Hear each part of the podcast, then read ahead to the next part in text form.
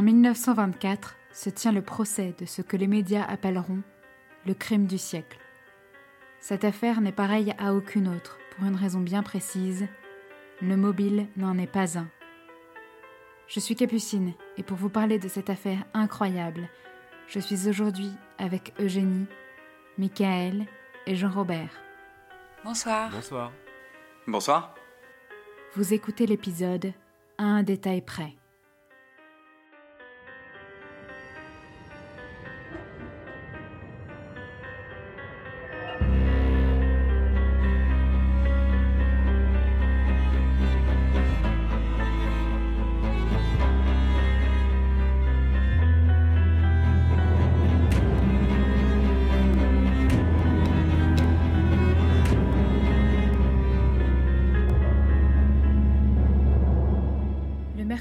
21 mai 1924, Robert Franks, surnommé Bobby, est en retard. À 14 ans, Bobby rentre seul de l'école, et il est habituellement ponctuel car il s'est déjà fait punir par ses parents pour être rentré tard après l'école. Il faut dire que le chemin qui sépare son école de chez lui n'est pas très long. Il habite en effet au 5052 Ellis Avenue, dans le quartier huppé de Kenwood, dans le sud de la ville de Chicago. Le père de Bobby s'appelle Jacob M. Franks. C'est un industriel à la retraite qui a fait fortune avec la Rockford Watch Company, une entreprise de montres située dans la région de Chicago. La mère de Bobby s'appelle Flora et le couple a eu trois enfants Joséphine en 1906, Bobby en 1909 et Jack en 1913. Le quartier Kenwood en 1924 est plutôt prisé par les familles juives et aisées de Chicago, dont fait partie la famille Franks. Ils habitent une grande et luxueuse maison située au coin de Ellis Avenue et de la 51e rue. Le mardi 21 mai 1924, Bobby quitte un peu plus tard l'école que prévu, car il a accepté d'être l'arbitre pour un match de baseball de son école, à la Harvard School for Boys. C'est ainsi qu'il quitte l'établissement à 17h15 et se met en route pour rentrer chez lui. L'école est située dans la même rue que sa maison, sur Ellis Avenue, et se trouve seulement à trois pâtés de maison de chez lui. Il n'y a que 650 mètres qui séparent les deux endroits, et Bobby les parcourt en général en moins de 10 minutes. Lorsque Bobby ne rentre pas pour le dîner, les Franks commencent à être inquiets. Cette attitude ne ressemble pas à Bobby. À 21h, Jacob et Flora Franks, les parents de Bobby, sont vraiment inquiets. Quelque chose ne va pas. Ils prennent la décision d'appeler Samuel Etelson, un de leurs amis qui est un ancien sénateur d'État et qui est aussi avocat. Jacob et Samuel décident de se rendre à l'école de Bobby, la Harvard School for Boys, afin de trouver d'éventuels indices. Là-bas, ils trouvent une fenêtre laissée ouverte et décident de rentrer dans l'établissement pour voir s'ils ne trouveraient pas des informations. Pendant ce temps, Flora Franks, la mère de Bobby, est à la maison avec ses enfants. À 22h30, le téléphone sonne et Flora répond. Une voix inconnue lui dit, à l'autre bout du fil Ici, monsieur Johnson. À l'heure qu'il est, vous savez bien sûr que votre fils a été kidnappé. Nous l'avons et vous ne devez pas vous inquiéter. Il est en sécurité. Mais n'essayez pas de tracer l'appel ou de me retrouver. Nous devons avoir de l'argent. Nous vous ferons savoir demain ce que nous voulons. Nous sommes des kidnappeurs et nous voulons faire affaire. Si vous nous refusez ce que nous demandons, ou si vous prévenez la police, nous allons tuer l'enfant. Au revoir. À leur tour, Jacob et Samuel apprennent la nouvelle. Toute la soirée et une bonne partie de la nuit, ils discutent avec Flora et essaient de trouver une stratégie à adopter. Finalement, à 2 heures du matin, ils prennent la décision de contacter la police. Samuel Etelson étant ami avec Michael Hughes, le chef de la police, ils décident de se rendre au détective bureau. Tous s'accordent à dire que l'affaire ne doit en aucun cas être ébruitée avant le lendemain, et avant d'avoir davantage de nouvelles des ravisseurs. Ils décident donc de ne créer aucun dossier et de ne pas officiellement signaler la disparition de Bobby. La police décide aussi de faire tracer tous les prochains appels que pourraient recevoir les Franks à leur domicile. Jeudi 22 mai 1924, Tony Mink, un employé de l'American Maize Company, qui est une entreprise de produits à base de maïs, marche le long de la rive du lac Wolf, à Hammond, dans l'Indiana, à 220 km environ de Chicago. Il aperçoit alors quelque chose de gros coincé sous un petit pont du fossé du lac Wolf. Il se rapproche et se rend compte avec horreur qu'il s'agit de quelqu'un.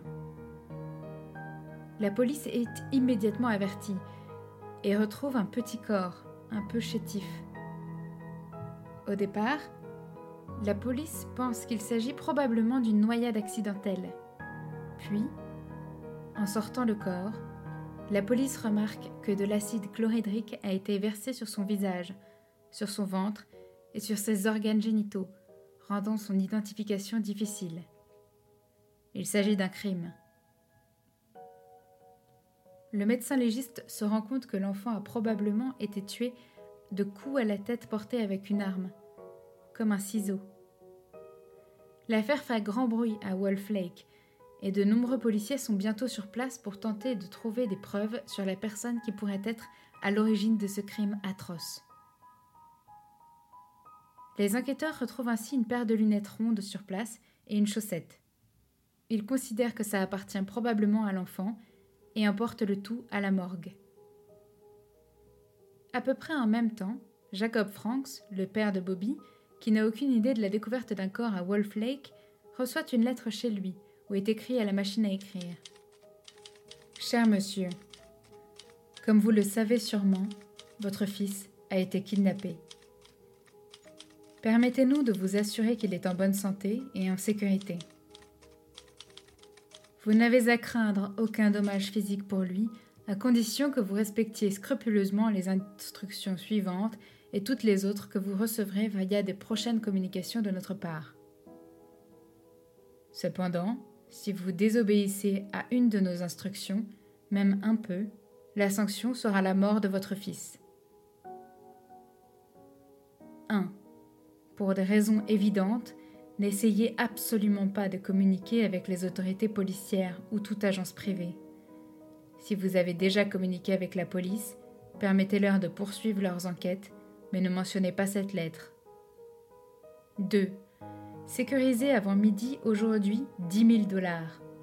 Cet argent doit être entièrement composé d'anciens billets des coupures suivantes 2 000 dollars en billets de 20 dollars, 8 000 dollars en billets de 50 dollars. L'argent doit être ancien. Toute tentative d'inclure des factures nouvelles ou marquées rendra toute l'entreprise caduque. 3. L'argent doit être placé dans une grande boîte à cigares ou, si cela est possible, dans une boîte en carton épais, fermement fermée et enveloppée dans du papier blanc. Le papier d'emballage doit être scellé à toutes les ouvertures avec de la cire à cacheter. 4. Ayez l'argent avec vous préparé comme indiqué ci-dessus et restez à la maison après 13 heures. Assurez-vous que le téléphone n'est pas utilisé. 5 vous recevrez une future communication vous informant de votre futur parcours. 6. Comme dernier mot d'avertissement, il s'agit d'une proposition strictement commerciale, et nous sommes prêts à mettre notre menace à exécution si nous avons des motifs raisonnables de croire que vous avez commis une infraction aux instructions ci-dessus. Cependant, si vous suivez attentivement nos instructions à la lettre, nous pouvons vous assurer que votre fils vous sera rendu en toute sécurité dans les six heures suivant la réception de l'argent. Sincèrement, George Johnson. Dès la réception de la lettre, Jacob Franks décide d'aller voir sa banque pour récupérer l'argent demandé. En 1927, 10 000 dollars correspond à un peu plus de 170 000 dollars en 2022. Pour Jacob Franks, ce n'est pas une demande ruineuse, L'homme est en effet très aisé et peut sans problème retirer en urgence une telle somme à la banque. Jacob Franks demande aussi à la police d'arrêter le traçage sur sa ligne téléphonique de peur que les opérateurs ou les enquêteurs ébruitent l'affaire, ce qui pourrait mettre en péril la vie de Bobby Franks. À 13 heures, Jacob s'assied près du téléphone pour attendre des nouvelles des ravisseurs. Le téléphone ne sonne pas. Il attend, il attend, et ce n'est qu'à 15h15 que le téléphone sonne. Là, le dénommé George Johnson lui dit qu'un taxi va bientôt arriver devant chez eux. Il dit à Jacob de monter dedans, équipé de l'argent, et de demander au chauffeur de l'emmener à la pharmacie qui fait l'angle de la 63e rue et de l'avenue University. Il recevra alors un autre appel sur place.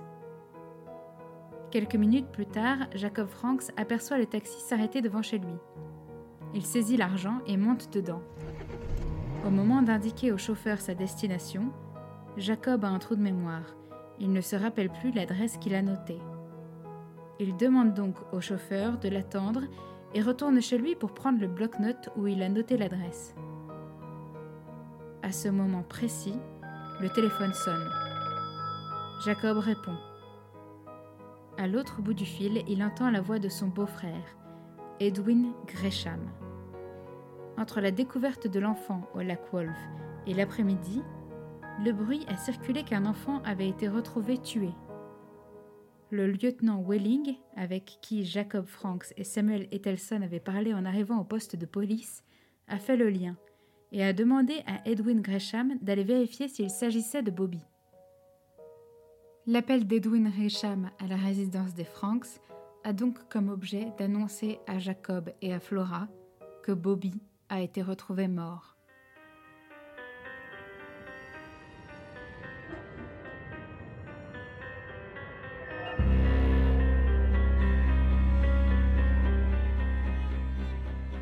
Le téléphone de la pharmacie sonne deux fois de son côté, sans aucune réponse. Jacob Franks n'est jamais allé à la pharmacie ayant abandonné tout espoir de retrouver son fils vivant, après avoir reçu le terrible coup de fil d'Edwin Gresham. Dès lors, la police lance une enquête pour meurtre.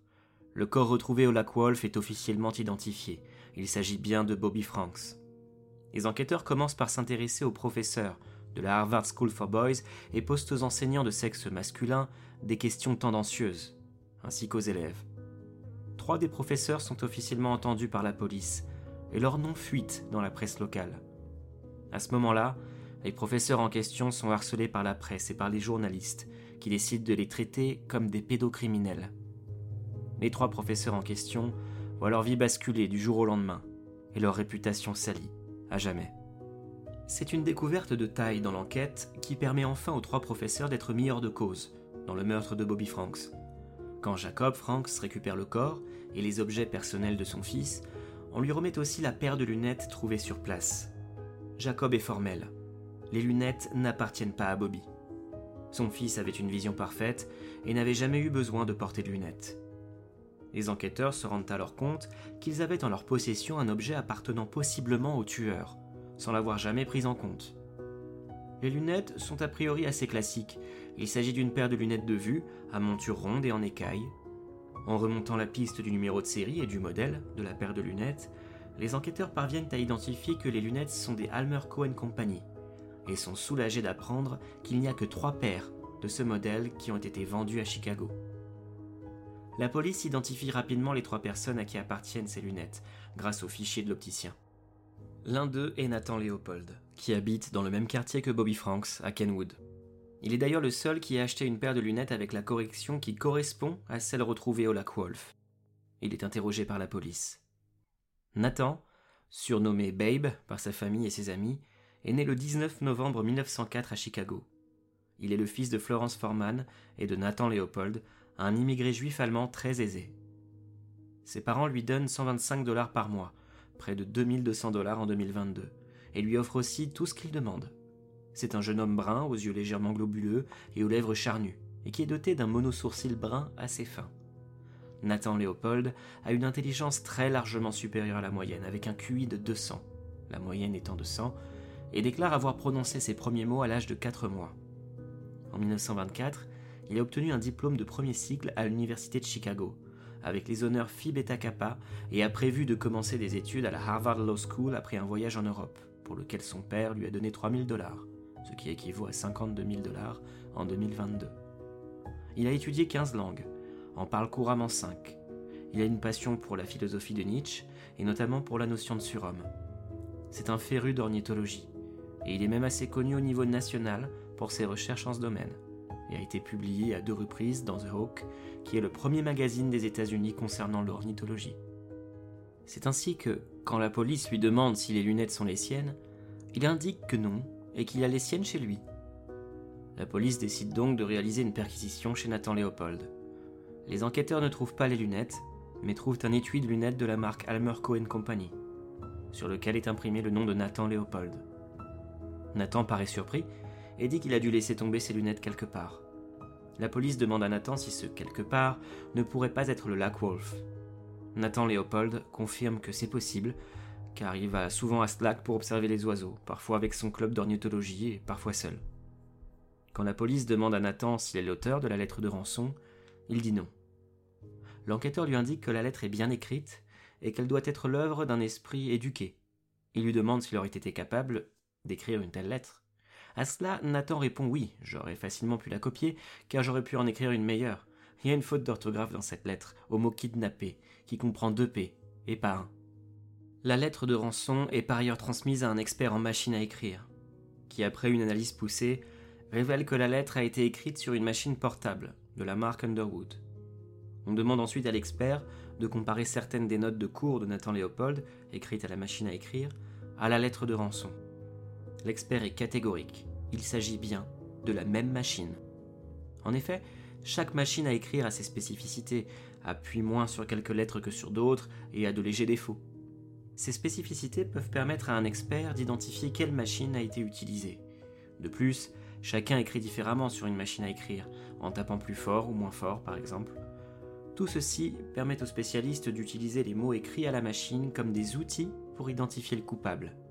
En l'occurrence, sur la lettre de rançon, les T sont légèrement effacés et les M et les I sont légèrement décalés par rapport aux autres lettres.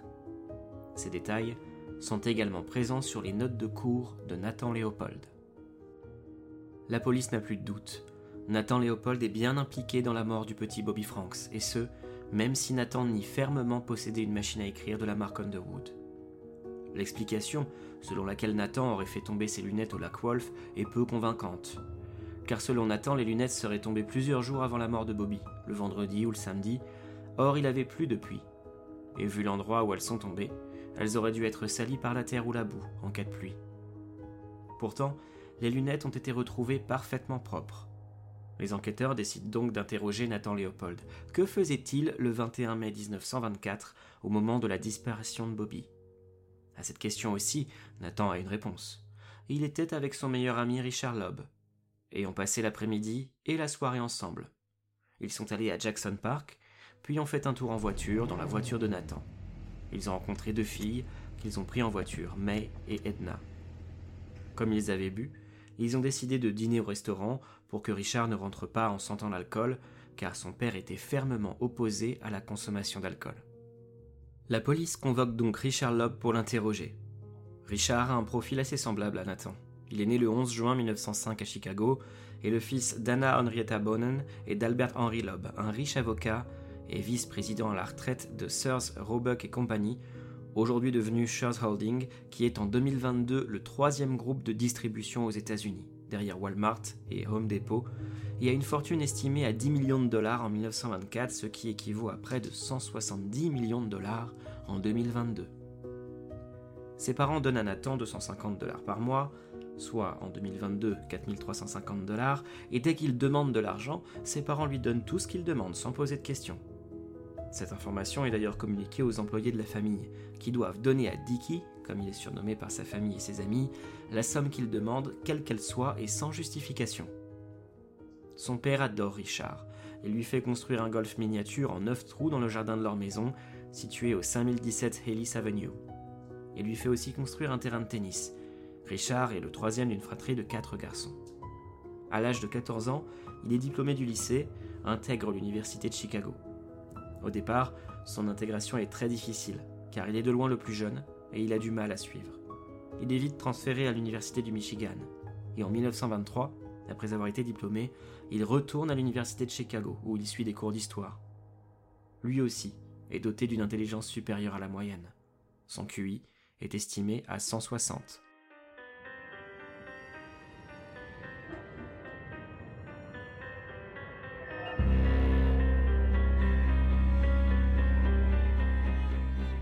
Nathan et Richard se sont rencontrés en 1920. Mais c'est le retour de Richard Loeb à Chicago en 1923 qui fait du duo de vrais amis. Nathan Léopold est introverti, misanthrope même, alors que Richard Loeb est extraverti et aime la vie en groupe. Richard a des cheveux châtain clair, il est grand et c'est un beau garçon de 18 ans en mai 1924. Quand Richard Loeb est interrogé, il donne au policier la même version que Nathan Léopold. Ils sont tous les deux partis en voiture pour faire une balade en ville. Là, ils ont rencontré deux filles, Edna et May, et ont fait la fête et bu. En 1924, Chicago est en pleine prohibition. La consommation d'alcool est non seulement fermement interdite, mais aussi dangereuse. Étant donné qu'il est désormais interdit de fabriquer, de transporter, de vendre et de consommer de l'alcool, les seules personnes qui s'y risquent sont des contrebandiers et des gangs. Et l'alcool qu'ils fabriquent tant bien que mal peut avoir des effets dévastateurs sur la santé. En effet, de nombreux cas de lésions cérébrales et de cécité ont été répertoriés après la consommation d'alcool de contrebande. En avouant avoir pris de l'alcool, les deux jeunes sont de fait susceptibles d'être arrêtés et sanctionnés. Et la police pourrait penser que s'ils avouent un délit, c'est qu'ils ne sont pas coupables. Mais la police ne s'arrête pas là. Elle reçoit une information importante de la part de deux jeunes journalistes, James Mulroy et Alvid Goldstein. Les deux ont enquêté sur la machine à écrire de la marque Underwood que Nathan Léopold ni possédé. Ils ont interrogé des camarades de classe de Nathan et tous ont confirmé avoir vu celui-ci taper sur une machine Underwood. Pour avoir mené cette enquête, les deux journalistes gagnent un prix Pulitzer l'année suivante. Ils enquêtent sur la version des faits évoqués par Nathan et Richard. Les deux jeunes hommes disent ne pas avoir pris les coordonnées des filles en question. La police ne retrouve aucune trace des dénommés May et Enna et doute de plus en plus de leur existence. Finalement, quand ils interrogent le personnel de maison des Léopold, le chauffeur de la famille, Sven Englund, indique que le jour de la disparition de Bobby Frank, le 21 mai, la voiture de Nathan n'a pas quitté le garage entre 13h et 22h car elle était en réparation. Cette information est corroborée par la femme du chauffeur qui témoigne que son mari s'est bien rendu au garage avec la voiture de Nathan Léopold ce jour-là, du début d'après-midi jusqu'au soir, en attendant que les réparations soient effectuées. Ça y est, l'alibi des deux garçons tombe. Comment aurait-il pu faire une balade dans la voiture de Nathan si celle-ci était en réparation Les familles de Nathan et de Richard sont interrogées. À cette occasion, l'un des frères de Nathan déclare L'idée que Nathan ait quoi que ce soit à voir avec la mort de Bobby Frank est trop idiote pour qu'on en discute. S'il peut aider quelqu'un à résoudre le crime, tant mieux. On connaît trop bien notre frère pour être inquiet qu'il soit interrogé par la police. Jones Barbaro, qui travaille au bureau du procureur, retourne dans la salle d'interrogatoire et énumère à Richard Loeb toutes les preuves qu'ils ont contre Nathan. Il lui explique qu'ils resserrent peu à peu leur toile autour de Nathan et qu'ils allaient faire tomber Richard en même temps. Ce faisant, Jones Barbaro recommande à Richard de dire la vérité et d'arrêter de se ridiculiser en continuant de raconter des mensonges. À 4 heures du matin, le 31 mai 1924, Richard craque et accepte de témoigner. Et sa révélation est inimaginable. On peut en consulter la transcription, dont voici quelques extraits résumés et réarrangés pour qu'ils soient plus compréhensibles. Le 21 mai, Nathan Léopold Jr. et moi-même avons entrepris d'enlever un des plus jeunes garçons de la Harvard School for Boys. Quand John Sparbaro lui demande s'ils avaient planifié cela longtemps avant le 21 mai, il répond Oh, je ne sais pas, je ne me rappelle pas. Je ne sais pas quand on en a parlé pour la première fois, peut-être un mois et demi ou deux mois plus tôt. Le plan a été abordé par Nathan Léopold qui a suggéré ça comme un projet excitant et comme une façon d'avoir une bonne somme d'argent, comme une aventure. On a planifié tout ça assez soigneusement. Chaque détail a été planifié. La voiture de Nathan, un modèle de sport Willis Knight de couleur rouge, était très visible, alors on a décidé de louer une voiture chez Rent-A-Car, sous un faux nom. Pour avoir un faux nom, il nous fallait une fausse identité, alors on est allé à la Hyde Park State Bank et on a ouvert un compte sous le nom de Morton D. Ballard. On y a déposé 100 dollars. J'ai ensuite pris une chambre au Morrison au nom de Morton D. Ballard. Je portais une vieille valise contenant des livres que j'avais pris à la bibliothèque de l'Université de Chicago et quelques vêtements quelconques. Nous avons aussi adressé plusieurs lettres à Morton D. Ballard à l'hôtel Morrison. C'était vers la fin avril. Ensuite, Nathan Léopold est parti seul avec 400 dollars que j'avais tirés de mon compte avec la Hyde Park State Bank et avec les lettres envoyées à Morton D. Ballard au Morrison, ainsi qu'avec son livret bancaire de la Hyde Park State Bank. Il a dit aux employés de Rent-A-Car qu'il était un vendeur de Peoria et qu'il était un nouveau vendeur en ville. Il a dit qu'un autre vendeur, du nom de Louis Mason, pourrait témoigner de sa bonne foi. On espérait que ça marcherait, surtout en donnant 400 dollars en liquide. De mon côté, j'étais dans un magasin de cigares au nord de la 16e rue. J'étais assis à côté de la cabine téléphonique. Nathan avait le numéro, il leur a dit que c'était le numéro de Louis Mason les gens de Rentecar ont appelé, j'ai dit que j'étais Louis Mason. J'ai dit que Morton D. Ballard était absolument fiable et c'était tout. Donc il a pu emprunter une voiture vers 11h du matin et on l'a rendu à 4h. Le 20 mai, Nathan et moi avons acheté de la corde et des ciseaux. Ensuite, on est allé dans une pharmacie et Nathan a essayé d'acheter de l'acide chlorhydrique. Ça n'a pas fonctionné. Alors on est allé plus au sud. On avait déjà préparé les baillons, ils étaient chez Nathan. Ensuite, on est allé chez lui, on a tout préparé. La corde, les terres, les baillons, le ciseau, qu'il a recouvert avec du ruban adhésif à l'extrémité pointue, et des bottes hautes qui arrivaient aux hanches. Ensuite, on a préparé les notes de rançon sur la machine à écrire. Il s'agissait d'une machine à écrire portable de la marque Underwood. On y demandait 10 000 dollars et on disait que son fils était en sécurité. On expliquait comment il devait emballer l'argent. Le 21 mai, on s'est retrouvés vers 11h du matin, après l'école. On est allé dans le centre-ville et Nathan est retourné chez Rentecar pour louer une voiture au nom de Morton Dibala. C'était une voiture de tourisme Willie Knight à 5 places, de couleur bleue, sans pare-brise, équipée uniquement d'un équipement euh, standard. Il m'a pris en voiture dans la 16e rue.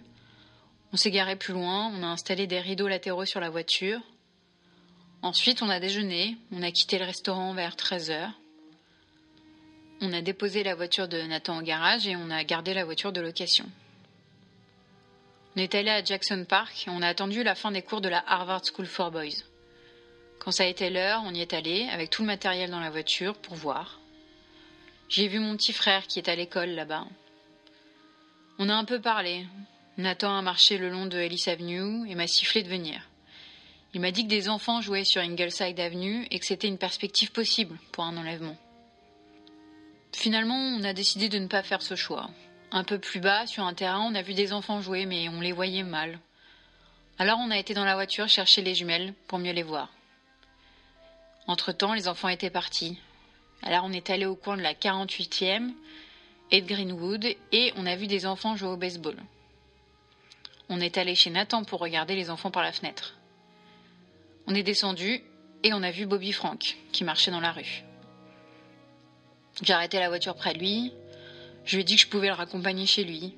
Il a dit qu'il préférait marcher, alors euh, je lui ai dit que je voulais lui parler d'une raquette de tennis. Et il est monté dans la voiture. Nathan était monté sur le siège arrière et s'était caché, donc Bobby l'a pas vu. On a roulé vers le sud. On a tourné sur la 40e rue. À ce moment-là, Nathan a mis son bras autour de Bobby et lui a mis la main sur sa bouche. Bobby était à l'avant et Nathan à l'arrière. Puis il l'a frappé à la tête avec les ciseaux, plusieurs fois. Et Bobby gémissait. Il était environ 17 heures. Là, Nathan a pris Bobby et l'a mis sur le tapis de la voiture où il l'a bâillonné.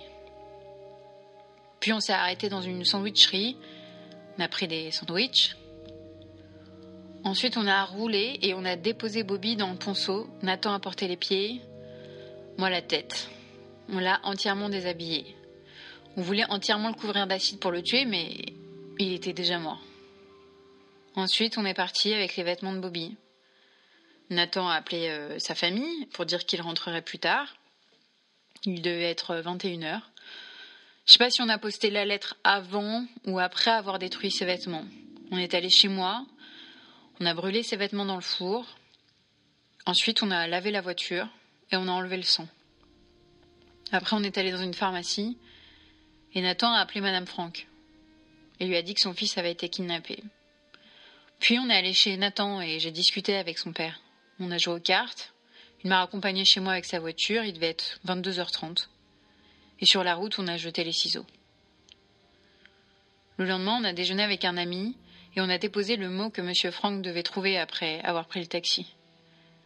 Puis on est allé à la gare centrale de l'Illinois avec la voiture de location. Moi, je portais un pardessus noir, des lunettes, un chapeau. J'étais déguisée. J'ai acheté un billet pour Michigan City. J'ai ensuite laissé un mot que nous avions préparé dans la boîte prévue pour les blancs télégraphiques. On y disait à M. Franck de se rendre sur la plateforme arrière du train, de surveiller le côté est de la voie et d'attendre qu'il ait entièrement dépassé la grande usine de briques rouges avec le mot Champion écrit dessus. Ensuite, il devait compter jusqu'à 5 et jeter le colis le plus à l'est possible. Pendant ce temps, Nathan a appelé M. Franck pour lui parler du taxi qui allait le passer le prendre. Ensuite, on a repris la route. Et là, on a vu sur un kiosque à journaux qu'un garçon nu non identifié avait été découvert à côté du lac Wolf. Alors on s'est demandé ce qu'on voulait faire vu que Bobby avait été découvert. Moi j'ai voulu tout arrêter, mais Nathan a voulu continuer. Alors on a essayé d'appeler à la pharmacie, on avait donné rendez-vous à Monsieur Franck, mais il n'était pas là. Alors on s'est dit que l'enfant avait dû être identifié et qu'on n'aurait pas l'argent. On est rentré chez nous. En rentrant, on m'a appris le meurtre de Bobby Frank. Il s'est rien passé jusqu'au samedi soir suivant vers 2 heures du matin. J'ai retrouvé Nathan dans un restaurant. Il avait pris sa machine à écrire Underwood dans sa voiture. On a retiré les clés de la machine à écrire, puis on l'a jeté du pont de Jackson Park. Voilà, c'est tout ce que j'ai à dire sur le meurtre de Bobby Frank. Je ne fais aucune excuse, mais je suis complètement convaincue que ni l'idée, ni l'acte ne me seraient venus à l'esprit sans la suggestion et l'impulsion de Nathan. Je crois pas d'ailleurs que j'aurais été capable de le tuer.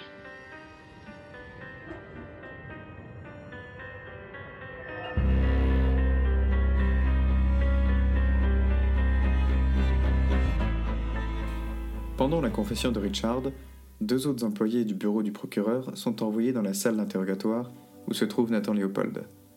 L'objectif est de faire avouer Nathan Léopold. Alors, les employés lui disent que Richard Lobb avoue, pensant que cela mettrait Nathan dans une position difficile. Mais Nathan ricane et dit ne pas croire ce que disent les employés du bureau du procureur, disant notamment Richard resterait debout jusqu'à ce que l'enfer gèle.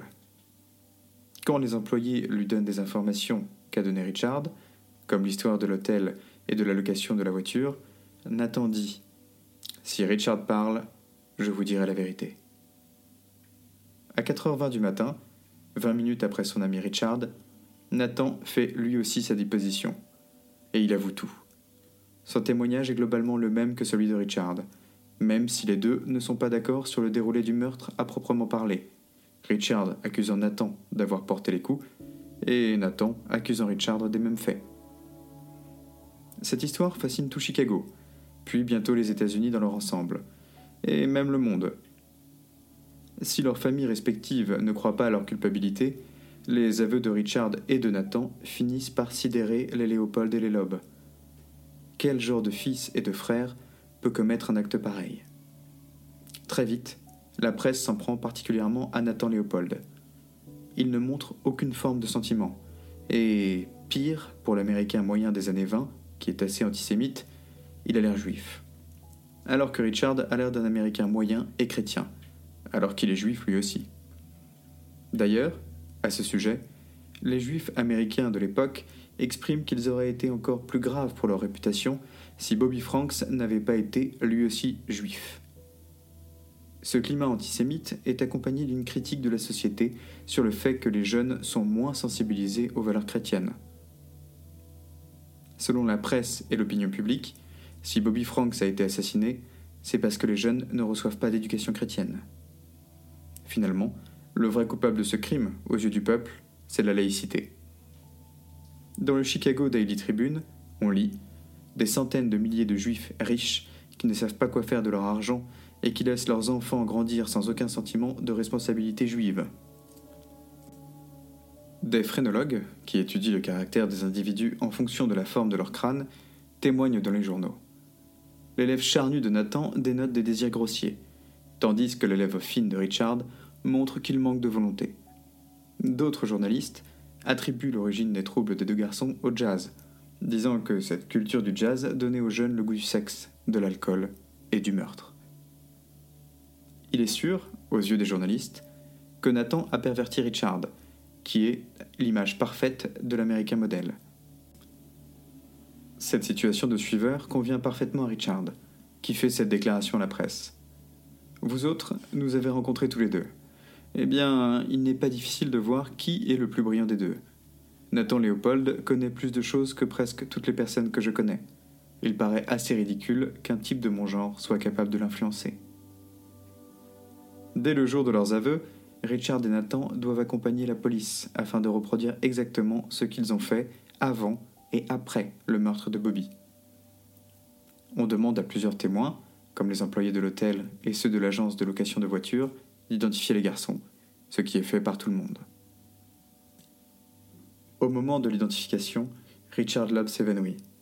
Nathan Léopold se moque alors de lui et dit qu'il est faible. Devant la quantité de preuves qui accablent Nathan Richard, le procureur sait qu'il est impossible qu'un jury les juge innocents.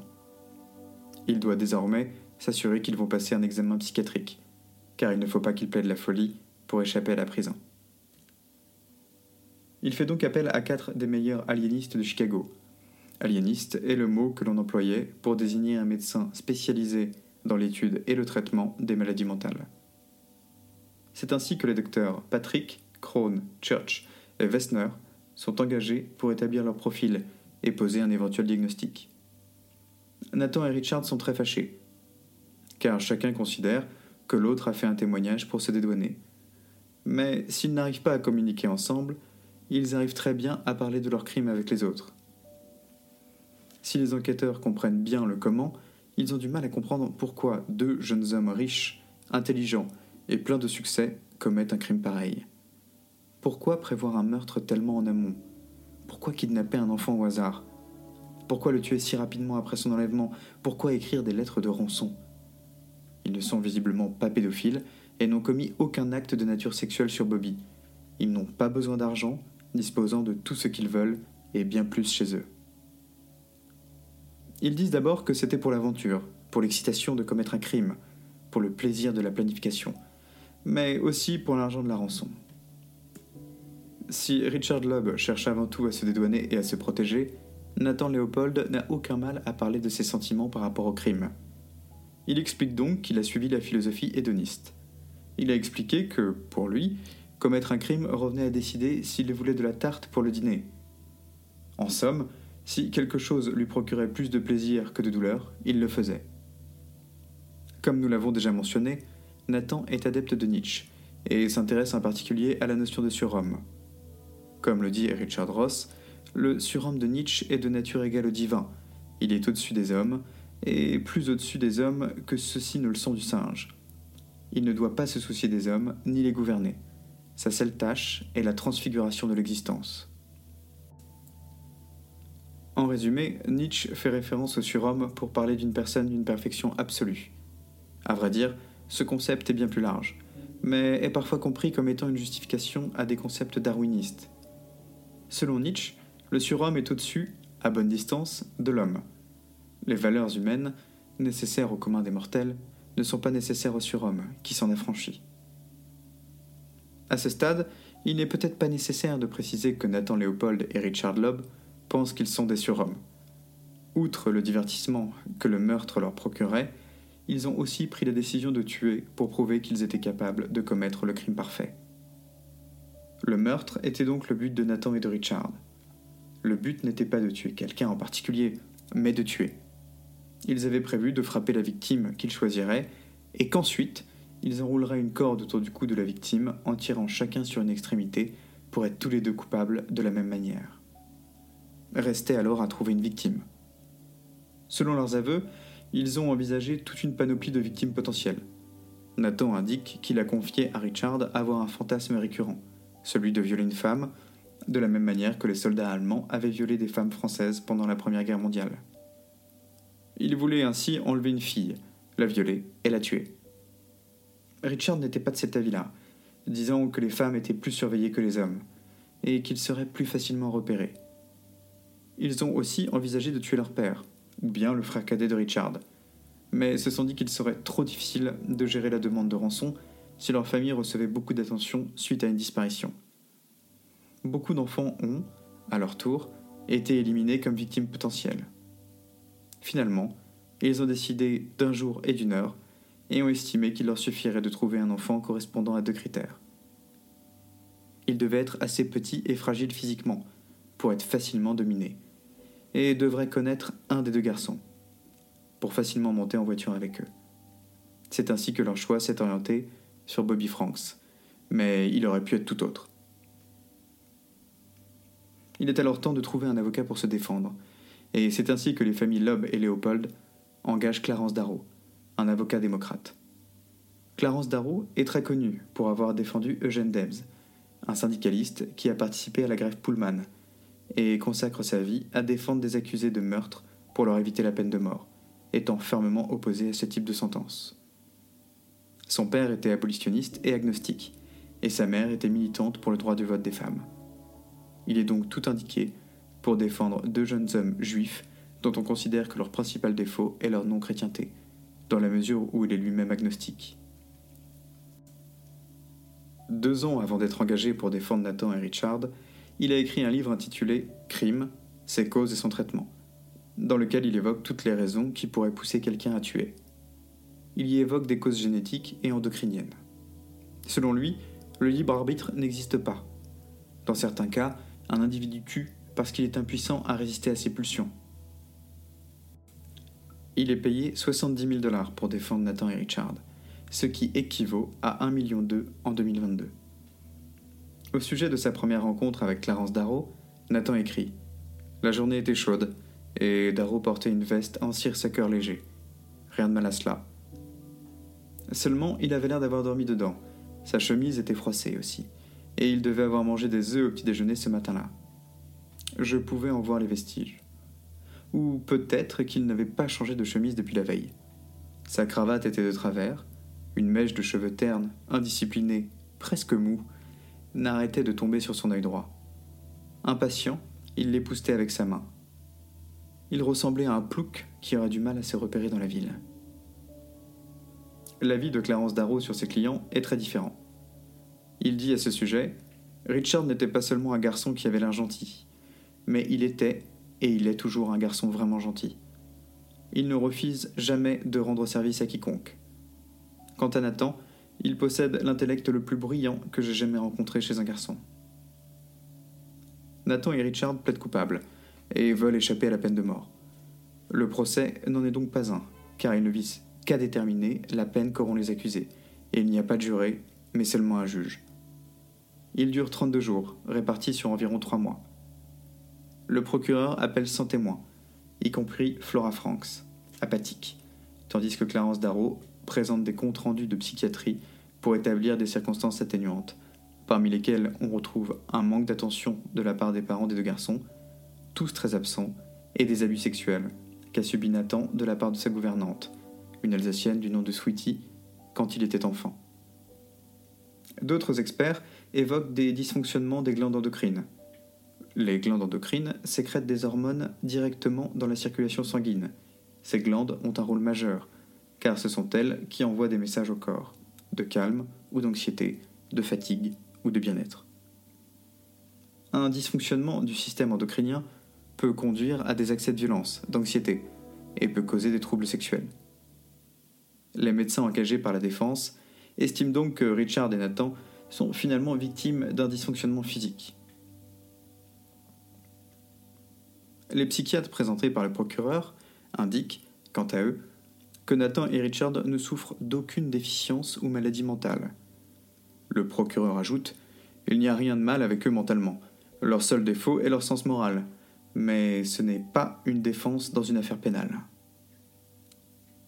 L'un des psychiatres chargés de l'évaluation psychologique des garçons, le docteur Hulbert, tient à évoquer un moment de la conversation qu'il a eue avec Richard nous avons parlé de la possibilité de mettre fin à ces jours par pendaison.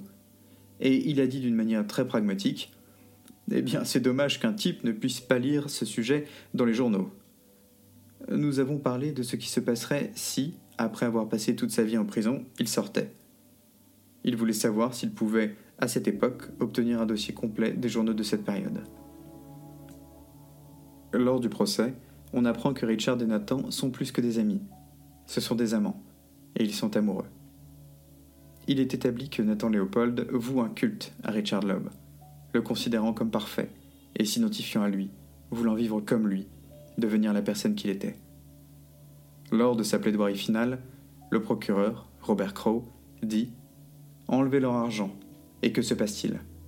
La même chose est arrivée à tous les autres hommes qui ont été jugés dans cet immeuble, qui pas d'argent. Claros Darrow a dit un jour qu'un pauvre homme jugé ici était éliminé en 15 minutes. Mais s'il était riche et commettait le même crime et qu'il prenait un bon avocat, son procès durerait 21 jours. Eh bien, ils ont eu trois avocats et ça a duré un peu plus longtemps. Cette plaidoirie s'appuie sur le fait que l'opinion publique a largement déclaré que, compte tenu de leur argent, Nathan et Richard allaient pouvoir payer tous les experts nécessaires, et peut-être même soudoyer le juge.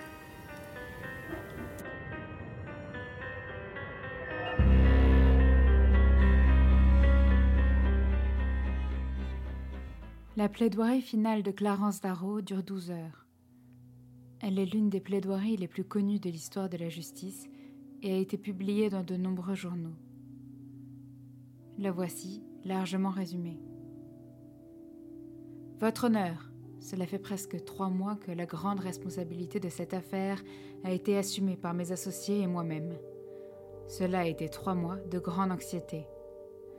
Notre inquiétude sur ce cas n'a pas été due au fait qu'il se rattache à cette affaire des plus malheureuses, mais à la publicité presque inouïe qu'elle a reçue. Le fait que, jour après jour, les habitants de Chicago se soient régalés d'histoires de toutes sortes à ce sujet, jusqu'à ce que presque tout le monde se soit forgé une opinion.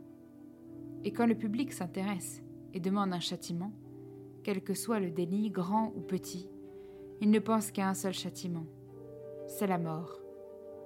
Quand le public parle comme un seul homme, il ne pense qu'à tuer.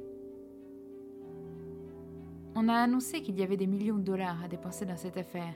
Nous avons annoncé au public qu'aucune utilisation excessive d'argent ne serait faite dans cette affaire, ni pour les avocats, ni pour les psychiatres, ou de toute autre manière. Nous avons fidèlement tenu cette promesse. Si nous échouons dans cette défense, ce ne sera pas faute d'argent, ce sera à cause de l'argent. L'argent a été le handicap le plus sérieux que nous ayons rencontré. Il y a des moments où la pauvreté a de la chance. Nous sommes ici avec la vie de deux garçons en péril, avec le public excité. Pour quelle raison? Parce que, malheureusement, les parents ont de l'argent, rien d'autre. Je n'ai entendu au cours des six dernières semaines que le cri du sang. Je n'ai entendu du bureau du procureur de l'État que de la haine. J'ai vu un tribunal pousser presque jusqu'à la menace de pendre deux garçons, face à la science, face à la philosophie, face à l'humanité, face à l'expérience. Nous avons dit au public et à ce tribunal que ni les parents, ni les amis, ni les avocats ne voudraient que ces garçons soient libérés. Leurs proches savent parfaitement qu'ils ne doivent pas être libérés et qu'ils doivent être définitivement isolés de la société. Nous demandons à ce tribunal de leur sauver la vie, ce qui est le moins et le plus qu'un juge puisse faire. Nous avons plaidé coupable devant votre honneur parce que nous avions peur de soumettre notre cause à un jury. Je sais parfaitement que là où la responsabilité est divisée par 12, il est facile de dire Ah bah lui Il ne peut y avoir ici de partage des responsabilités. Cela doit être par votre acte délibéré, sans possibilité de transfert de responsabilité. Votre honneur, je dois un instant critiquer les arguments qui m'ont précédé. Je peux résumer les arguments du procureur en une minute cœur cruel, ignoble, prémédité, diabolique, abandonné et malin. C'est ce que j'ai entendu pendant trois jours contre deux mineurs, deux enfants. Voici Dicky Loeb et Nathan Léopold. Et l'État s'oppose à ce que quiconque appelle l'un Dicky et l'autre Babe, bien que tout le monde le fasse, mais ils pensent qu'ils peuvent les pendre plus facilement s'ils s'appellent Richard et Nathan. 18 et 19 ans au moment de l'homicide. Votre honneur, il s'agit de vie humaine. Et nous avons affaire à plus que cela. Nous traitons du sort futur de deux familles. Nous parlons de mettre une tâche sur deux maisons qui ne le méritent pas.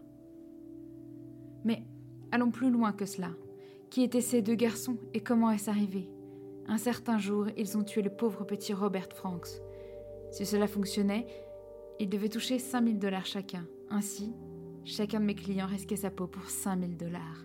Si cela avait quelque chose à voir avec cela, ce qui n'était pas le cas. Les garçons ont été élevés dans le luxe, on ne leur a jamais rien refusé, aucun besoin ou désir laissé insatisfait, pas de dette, pas besoin d'argent, rien. Et pourtant, ils ont assassiné un petit garçon contre qui ils n'avaient rien au monde, sans malice, sans raison, pour toucher 5000 dollars chacun. Il a été soutenu devant ce tribunal que vous ne pouvez rien faire pour accorder la faveur presque divine de sauver la vie de deux garçons, que c'est contraire à la loi, que la peine pour meurtre est la mort. Et ce tribunal qui, dans la fiction des avocats et des juges, oublie qu'il est un être humain et devient un tribunal sans pouls, sans émotion, dépourvu de ces sentiments communs qui seuls font les hommes, que ce tribunal, en tant que machine humaine, doit les pendre parce qu'ils ont tué. Je ne demande pas pitié pour ces garçons. Votre honneur peut être aussi strict dans l'application de la loi que vous le souhaitez, et vous ne pouvez pas pendre ces garçons.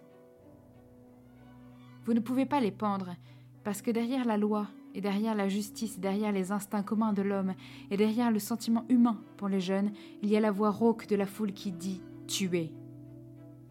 Je n'ai rien à demander. Quelle est la loi de l'Illinois? Si quelqu'un est reconnu coupable de meurtre au premier degré par un jury, ou s'il plaide coupable devant un tribunal, le tribunal ou le jury peut faire l'une des trois choses suivantes. Il peut pendre, il peut emprisonner à perpétuité, ou il peut emprisonner pour une durée d'au moins 14 ans. Nous avons cherché à dire à ce tribunal pourquoi il ne devrait pas pendre ces garçons. Nous avons cherché à dire à cette cour et à faire croire à cette cour qu'ils étaient malades d'esprit et qu'ils étaient en bas âge. Il n'y a eu ni cruauté envers le défunt au-delà de sa mort, ni aucune profondeur de culpabilité et de dépravation de la part des accusés, car il s'agissait d'un acte véritablement sans motif, sans le moindre sentiment de haine ou de vengeance, commis par un couple d'enfants sans raison valable. Il n'a besoin d'aucun expert pour convaincre n'importe quel être humain que c'était l'acte de cerveau malade. Ils avaient toutes les perspectives que la vie pouvait offrir à n'importe quel jeune, un diplômé de Chicago et un autre d'Ann Arbor, un qui avait réussi son examen à Harvard Law School et qui s'apprêtait à faire un voyage en Europe, un autre qui avait passé à Ann Arbor, le plus jeune de sa classe, avec 3000 dollars en banque. Des garçons qui n'ont jamais su ce que c'était de vouloir un dollar, des garçons qui pouvaient atteindre n'importe quelle position, des garçons de famille distingués et honorables. Et ils ont tout abandonné pour rien, pour rien. Ils ont pris un petit compagnon de l'un d'eux dans une rue bondée et l'ont tué, pour rien, et ont sacrifié tout ce qu'ils avaient. À quel point ils sont fous? Je m'en fiche, que ce soit médicalement ou légalement. Ils ne raisonnaient pas, ils ne pouvaient pas raisonner, ils ont commis l'acte le plus stupide, le plus non provoqué, le plus dénué de but ou de cause que deux garçons aient jamais commis, et ils se sont mis là où la corde pend au-dessus de leur tête. Pourquoi ont-ils tué le petit Bobby Franks? Pas pour l'argent, pas pour la rancune, pas par haine.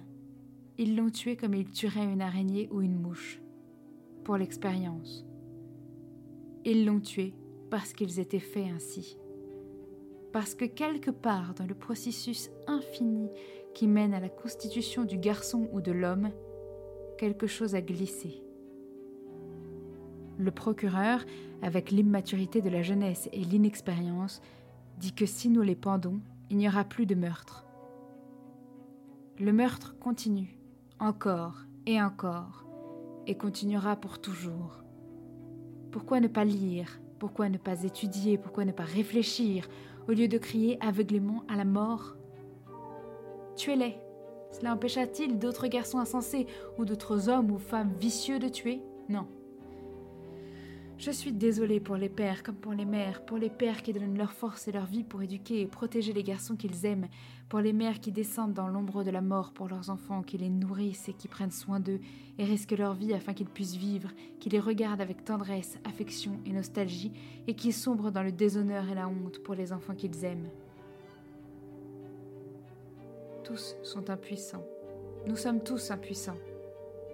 Mais quand vous avez pitié du père et de la mère du pauvre Bobby Franks, qu'en est-il des pères et des mères de ces deux malheureux garçons? Et qu'en est-il des malheureux garçons eux-mêmes?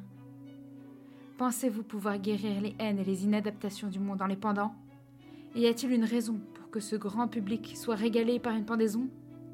Je ne peux pas comprendre, votre honneur. Votre honneur, c'est aussi souvent un grand malheur d'être l'enfant des riches que d'être l'enfant des pauvres. La richesse a ses malheurs. Voici un garçon en bas âge, placé entre les mains d'une gouvernante. Il est poussé dans ses études comme on force les plantes dans les serres. Il n'a pas de plaisir, comme un garçon devrait en avoir, sauf s'ils étaient gagnés en mentant ou en trichant. Cet enfant, c'est Richard Lobb, qui, quand sa gouvernante mettait devant lui les meilleurs livres, ceux qu'un enfant ne veut pas lire, lisait en cachette des livres policiers. Tous les jours, depuis toujours, il s'est intéressé au crime et a imaginé qu'il était possible de commettre un crime parfait, comme une preuve d'un esprit supérieur. Il n'y a pas un acte dans toute cette horrible tragédie qui ne soit l'acte d'un enfant. Babe, quant à lui, est un garçon d'un esprit remarquable, bien au-delà de son âge. C'est une sorte de monstre, un garçon sans émotion, un garçon obsédé par la philosophie et par l'apprentissage, occupé à chaque minute de sa vie. Il est allé à l'université très jeune. Il pouvait apprendre plus vite que presque tout le monde. Sa vie émotionnelle manquait, comme vous l'ont dit tous les aliénistes et témoins dans cette affaire. Bien sûr, sa famille ne le comprenait pas. Babe s'est mis à la philosophie, je l'appelle Babe, pas parce que je veux que ça affecte votre honneur, mais parce que tout le monde le fait. Il est le plus jeune de la famille et je suppose que c'est pour ça qu'il a reçu ce surnom. Il a grandi de cette façon, il est devenu amoureux de la philosophie de Nietzsche. Votre honneur, j'ai lu presque tout ce que Nietzsche a jamais écrit. Nietzsche croyait qu'un jour le surhomme naîtrait, que l'évolution se dirigeait vers le surhomme. Il a écrit un livre, Au-delà du bien et du mal, qui était une critique de tous les codes moraux tels que le monde les comprend. Un traité soutenant que l'homme intelligent est au-delà du bien et du mal, que les lois du bien et les lois du mal ne s'appliquent pas à ceux qui s'approchent du surhomme. Nathan Léopold n'est pas le seul garçon à avoir lu Nietzsche. Il est peut-être le seul à avoir été influencé de la manière dont il a été influencé. À 17 ans, Tandis que les garçons en bonne santé jouaient au baseball ou travaillaient à la ferme, Babe lisait Nietzsche. Voici un garçon qui devient obsédé par ses doctrines. Ce n'était pas de la philosophie pour lui, c'était sa vie. Il croyait en un surhomme. Lui et Dicky Loeb étaient les surhommes. Il y en avait peut-être d'autres, mais ils étaient deux, et deux amis. Beaucoup d'entre nous lisent cette philosophie, mais savent qu'elle n'a aucune application réelle dans la vie mais pas lui. C'est devenu une partie de son être. C'était sa philosophie. Il l'a vécue et pratiquée. Il pensait que cela s'appliquait à lui. Et il n'aurait pas pu le croire s'il n'avait pas eu un esprit malade. Voici un garçon qui jour et nuit parlait du surhomme, n'ayant d'obligation envers personne. Tout ce qui lui faisait plaisir, il le faisait. Léopold, avec son obsession du surhomme, avait répété à plusieurs reprises que l'aube était son idée du surhomme, il avait envers lui l'attitude qu'on a envers son ami le plus dévoué, ou qu'un homme a envers son amant. Sans la combinaison de ces deux choses, rien de ce genre n'aurait probablement pu arriver. J'ai une liste des exécutions dans le comté de Cook à partir de 1840. 90 pauvres malheureux ont donné leur vie pour empêcher le meurtre à Chicago.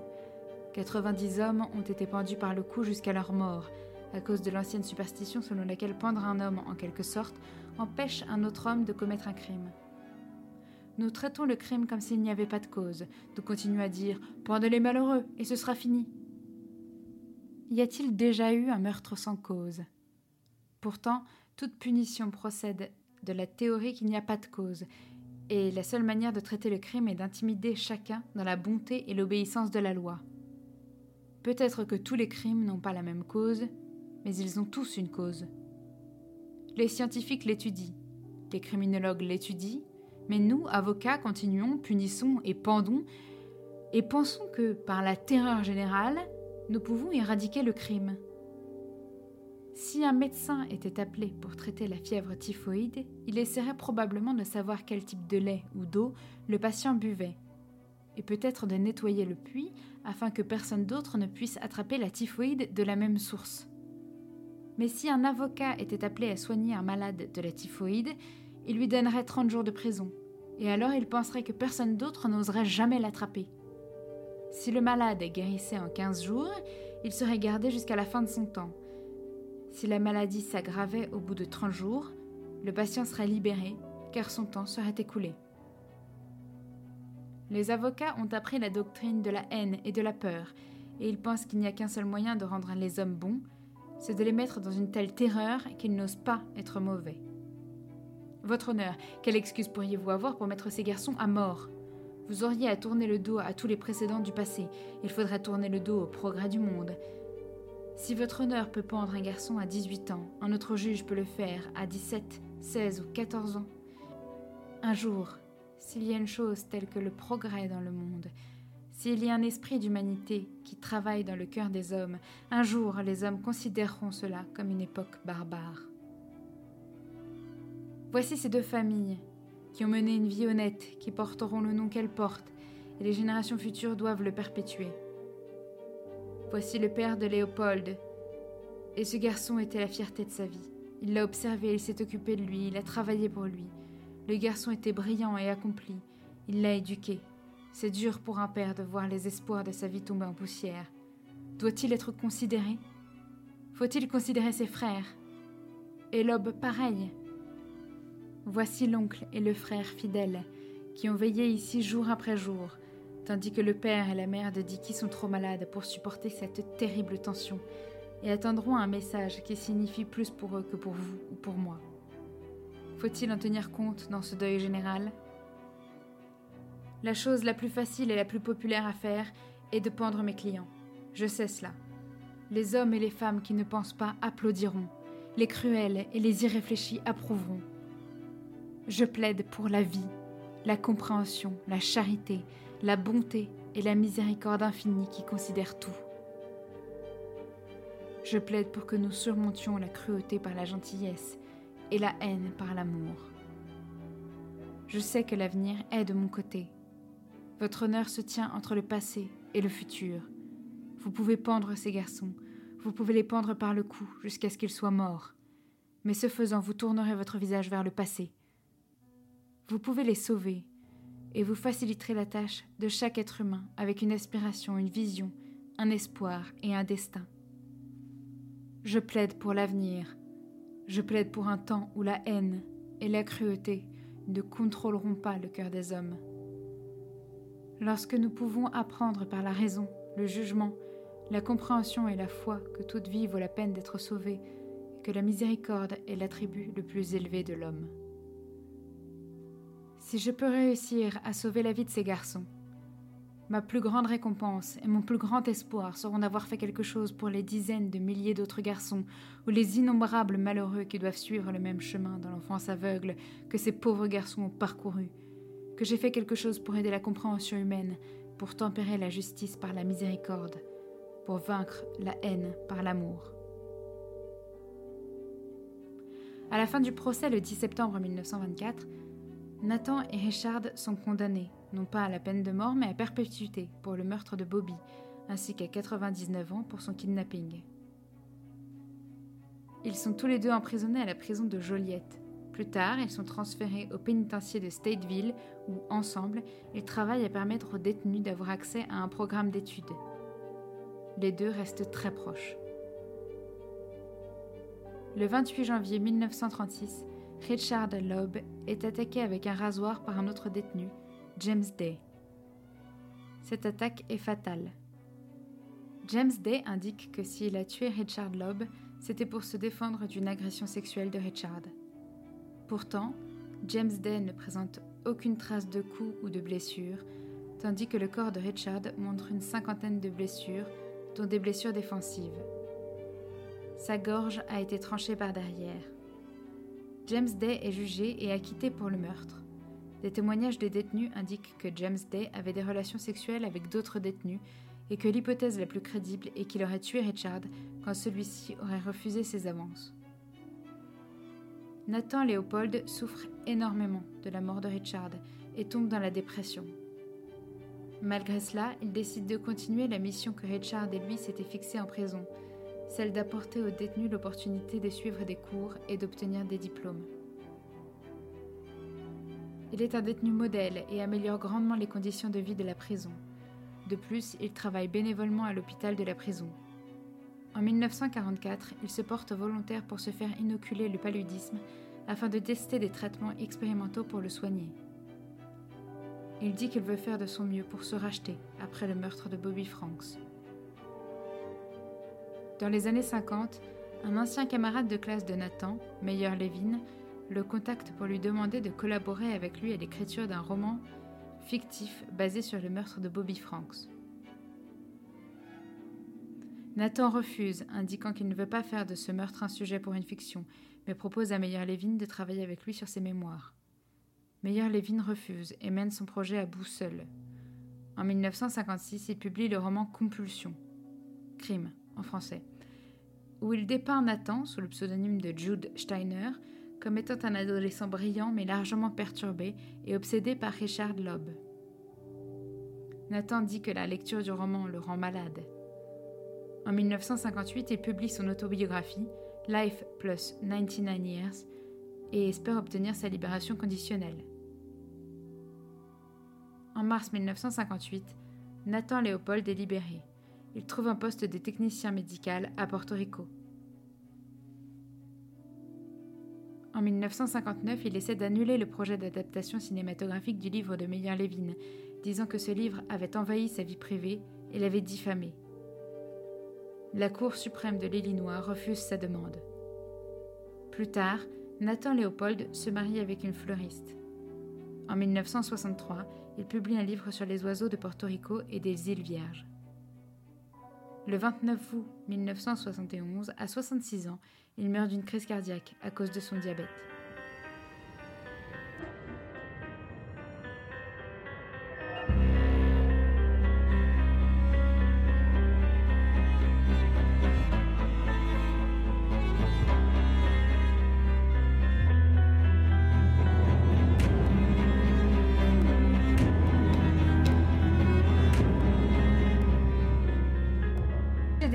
Vous parler d'un film directement inspiré par cette affaire. Il fait pas référence à l'affaire telle qu'elle, mais plutôt aux processus intellectuels qui ont pu pousser deux individus à qui, a priori, tout réussit, à tuer quelqu'un. Pour l'aventure, pour l'excitation et pour prouver au monde leur supériorité intellectuelle. Donc je suis désolée pour mon choix de film, parce que Cyrielle et moi, on a des goûts très proches, et donc ça peut vous paraître un peu redondant, mais l'occasion était trop belle. Il s'agit de L'accord d'Alfred Hitchcock, qui est sorti en 1950 avec John Dahl, Farley Granger et mon acteur favori James Stewart. Dans le film, deux étudiants se pensant largement supérieurs décident d'éliminer un de leurs amis, suivant ainsi les idées évoquées par un de leurs professeurs qui développe la théorie du surhomme. Ils reçoivent ensuite plusieurs invités et le tout est tourné comme une pièce de théâtre filmée avec des plans séquences assez géniaux. J'ai beaucoup aimé ce film, même s'il ne fait pas partie de mes Hitchcock préférés. L'histoire qu'on a traitée aujourd'hui est à mes yeux l'une des pires, des plus gratuites, des plus bouleversantes qu'on ait faites depuis le début.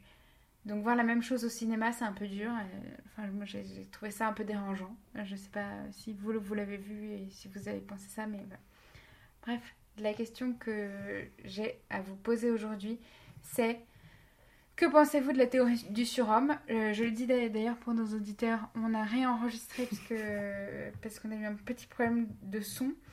Et euh, donc j'ai déjà entendu euh, vos avis sur la théorie. Je sais pas du tout envie de les, les entendre nouveau. Mais pour nos auditeurs qui Mais ça serait moi j'hésite à changer la question comme Pose ça. une autre question. Je vais poser une autre question. Aimez-vous Bobby? Non, lequel préférez-vous entre les deux? Pense- Oh Pensez-vous que l'un des deux a poussé l'autre?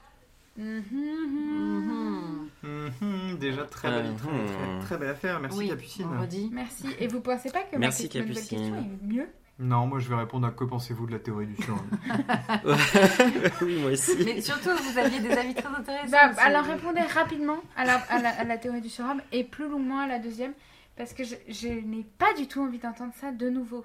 Vraiment. Bah non, mais on a. Michael qui, qui, qui, qui, qui touche un peu en. Ah ouais. Non. En Nietzsche. Vas-y.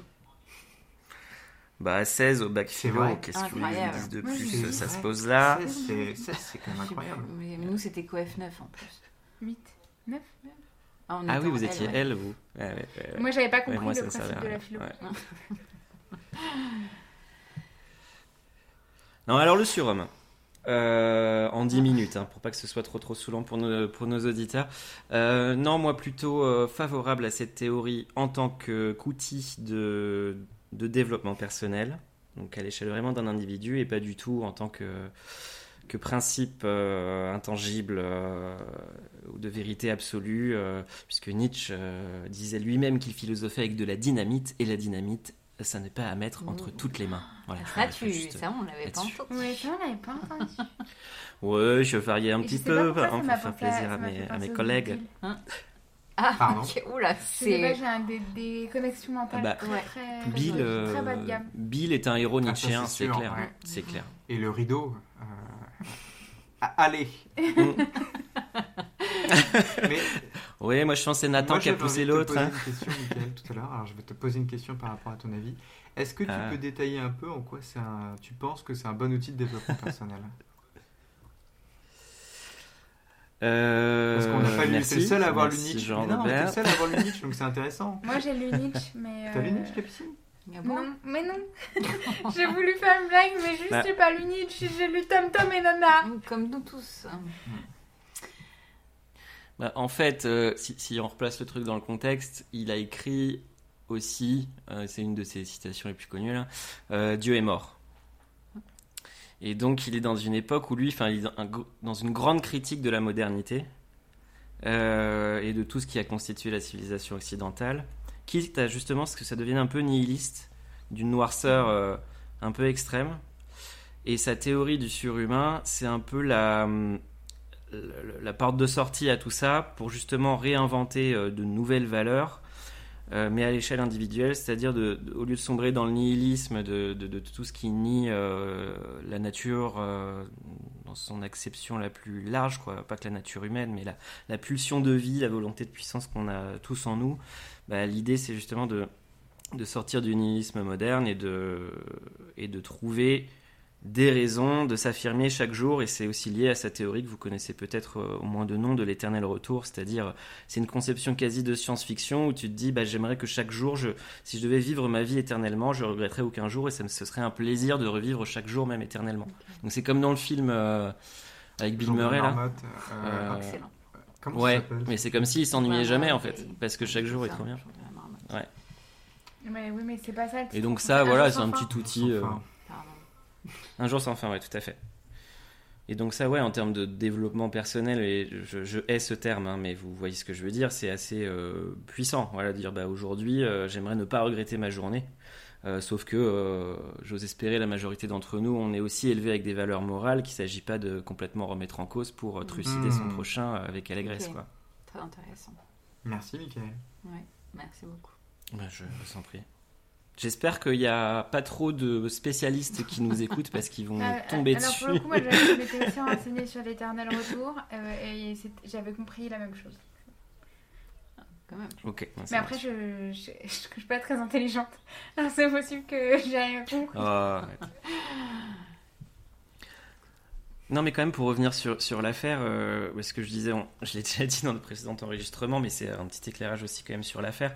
Euh, Nietzsche est très lu par des adolescents, notamment des jeunes mecs euh, qui ont justement cette, cette soif de puissance et qui veulent l'assouvir euh, un peu n'importe comment. Et donc, il est très mal lu par beaucoup de monde. Et puis, ben, on l'a vu aussi en, en politique. Enfin, les, les nazis s'en réclamaient. Enfin, c'est c'est- dangereux. Ça peut être dangereux comme. euh, Comme théorie. Ce qu'on se disait justement tout à l'heure, c'est que, enfin, on a vraiment, on a limite l'impression eux qui avaient un QI extrêmement élevé, qu'ils ils n'ont pas euh, digéré comme ils auraient dû le faire, avec le recul, avec euh, Mhm. vraiment une, une analyse profonde, et qui sont allés, euh, comme tu dis, c'est un peu l'excuse, ils sont allés euh, au- vraiment tout de suite, ils ont foncé sans, voilà, pour, pour justifier leurs actes, et, et en ça, on, on les trouve pas très intelligents. Bah, euh, moi, je, je dois dire, Mm. alors c'est peut-être extrêmement euh, général, mais que et c'est pas c'est ça ne vise ça vise tout le monde sauf Michael Euh, mais que les, les... non non mais euh, J'ai que peur tout- quand que même. les, les, les hommes qui les garçons qui lisent euh, de la- de la philo qui sont fans de philo euh, et ben c'est en général des gros cons moi je veux dire que en fait dans ma vie les gens les hommes que j'ai rencontrés qui m'ont parlé philosophie ben c'était euh, c'était des c'était pas c'était pas des idiots c'était des c'était des gros cons qui étaient pas sympas qui Oui. avaient des idées de merde euh, qui, justifiaient tout par leurs idées intellectuelles pourries Bien sûr. et qui étaient les premiers à juger les autres alors que eux-mêmes se comportaient comme des trous de balles Mm. Voilà Oui, puis si vous vous reconnaissez euh, n'hésitez pas c'était bien pour vous que c'est vous que je visais problème de gens qui, qui, qui font euh, une lecture et qui pensent réinventer la roue aussi, ça y en a beaucoup. Ouais. Euh, J'ai rien de plus à dire. Je maîtrise pas Nietzsche, donc euh, moi je me sens un peu euh, embêté par cette question. Euh, non mais alors tu peux tu peux répondre à ma deuxième question? Non. Euh, bah alors moi je vais y répondre Euh, j'ai pas d'avis voilà allez moi je pense qu'il y en a forcément un qui a entraîné l'autre. Oui, Si, mais si, c'est sûr. Toujours. toujours une idée Oui. qui vient, un, su- un- un- toujours un suiveur. Sincèrement, moi je pense que c'est. Enfin, c'est vrai que je parle du fait qu'on dit que c'est Nathan qui a entraîné euh, Richard parce que Nathan, euh, il était plus dur de caractère. Ouais. Euh, moi, c'est ce que j'ai- j'ai tendance à penser. Mais aussi parce que c'est le premier qui est découvert. Euh, Richard, il est découvert comme étant. Enfin, en, en second. Mm. Euh, et, mais c'est vrai- et puis après, c'est vrai que pour sa défense, euh, Richard est, est- est beau. Et, je, Mhm. et on a plus de mal à envisager qu'un type euh, très méchant soit beau. Alors que Ah ouais il a un moi- air très mauvais. Ouais, mais alors moi. pas Ça, c'est dur, forcément.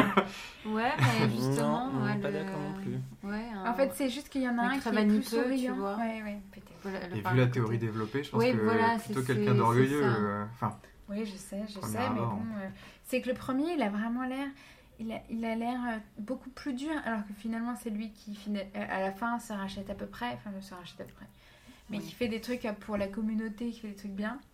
Mm. Euh, bah, bon, après, l'autre n'a pas eu le choix parce que bah, il est mort, Mm. mais, mais, Oui.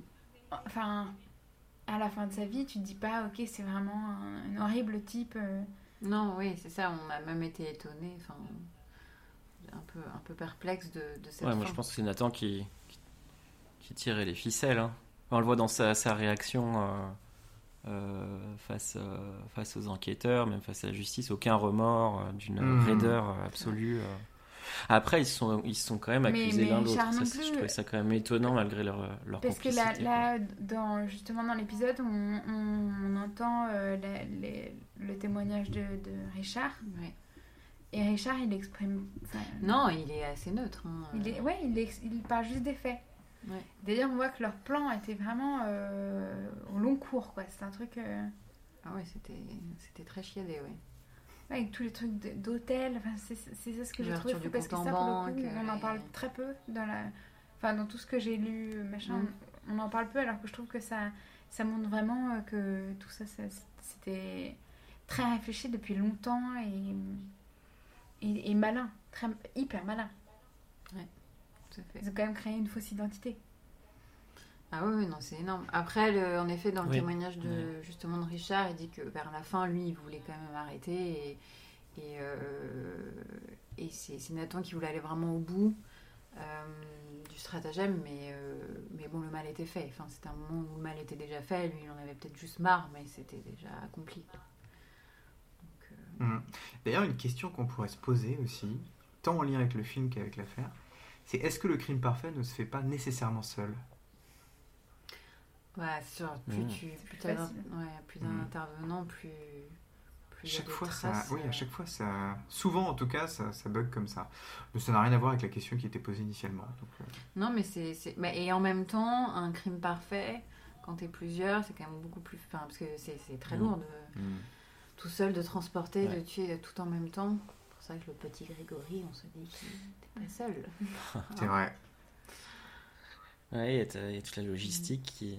Bon, ça dépend, je pense que ça dépend du crime, des circonstances, mais ouais, bah, la question est, la Ah, en est fait, c'est que c'est ça. c'est si c'est un crime euh, pense- de quelqu'un dont- que tout le monde veut voir mourir, par exemple, Euh, je voulais chercher quelqu'un en vie et je pense que c'est pas du tout une bonne Mm, idée. Name drop.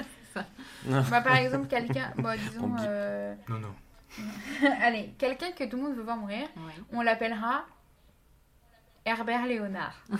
Adolphe. Alors qu'on l'aime Ah. bien, il y a pas de Alors qu'on l'aime bien, c'est juste que souvent je pense à ce nom. Euh, Et pourquoi tu ferais ça pour non, le non, plaisir mais non, non, non, non, mais, Pardon. Mais Tu es très non, mais fort. on l'appelle. Non, moi je change de nom parce que là vous êtes trop influencé. On l'appellera Mich... Michelot. Michelot. Pas loin de Michael quand même. hein. Je- Je me sens ciblé. Euh, Michelino. Voilà, Michelino. Euh, tout le monde veut le tuer parce que Michelino, euh, c'est, il, Il a un prénom fait de merde. à tout le monde et tout. Voilà. C'est vraiment. C'est dans un village, tout le village veut que Michelino euh, meure parce que euh, il empoisonne les enfants. euh, c'est, il est, il fait la, il- c'est, c'est le maire, alors il vote pour qu'à la cantine des enfants ils aient des, des trucs périmés. Il y a déjà Mhm. des enfants qui sont morts, mais comme il a beaucoup d'influence, personne s'en prend à lui. Bon voilà. Donc tous les, les habitants se disent non, là faut qu'on l'élimine, Michelino c'est vraiment une pourriture. Là, je trouve que s'y mettre à plusieurs, ça a du sens parce que euh, tout le monde voulait qu'il meure. Tu vois, par exemple, c'est comme Hitler. Tout le monde voulait qu'il meure, à part, euh, bah, à part les nazis. Euh, et ben, s'y mettre à plusieurs, c'était pas un problème. Alors que, disons, Michelinette, son mari veut qu'elle meure parce que elle, est, elle est désagréable avec lui. Et ben, il a pas, il a pas intérêt à demander à son Ah frère oui, de l'aider. c'est sûr. Bah, il faut toujours qu'il y ait une convergence d'intérêts. Ah Oui, bah oui, voilà, C'était si beau, Capucine. Franchement, Michelino et rien compris. Ah là là là là. Je vais le garder. Et moi, je retiens que Michelino égale Claire. Et ça, c'est clair. Ah C'est comme Monsieur le maire. Voilà. Ben, je peux vous dire que le, la discussion de l'épisode, euh, enfin du premier enregistrement, était d'un peu plus haute volée. Et- Mais il était beaucoup plus ennuyeux. Mais il était plus Il ennuyeux. était moins Voilà, vous avez gagné autre chose. Ah, Ah oui, on s'était dit, on a fini l'enregistrement, on s'est dit, bah, tiens, c'était vachement chiant. ça, ça va devenir un texte de référence, la parabole de Michelino. Et Michelinette. Il va y avoir un podcast là-dessus dans, dans, dans 100 ans. La longue plaidoirie de Capucine contre Michelino. Non, mais c'est- je suis désolée, je suis super fatiguée. Non, mais c'était... et au moins, ça produit des choses très intéressantes. Ah, c'était génial. Ouais, bah ouais. hein. Intéressante, c'est le mot. Ouais, ouais, ouais. Mm, Euh, bah, sur ce, On a fait le tour. hein.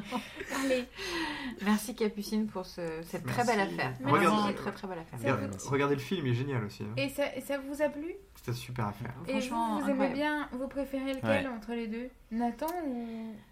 Euh, bah forcément euh, sur bah, le pauvre euh, Richard euh, il est mort mais j'aime bien ce qui est devenu Nathan quoi. Ouais, Nathan, en vrai, il est plus intéressant Ouais. comme personnage.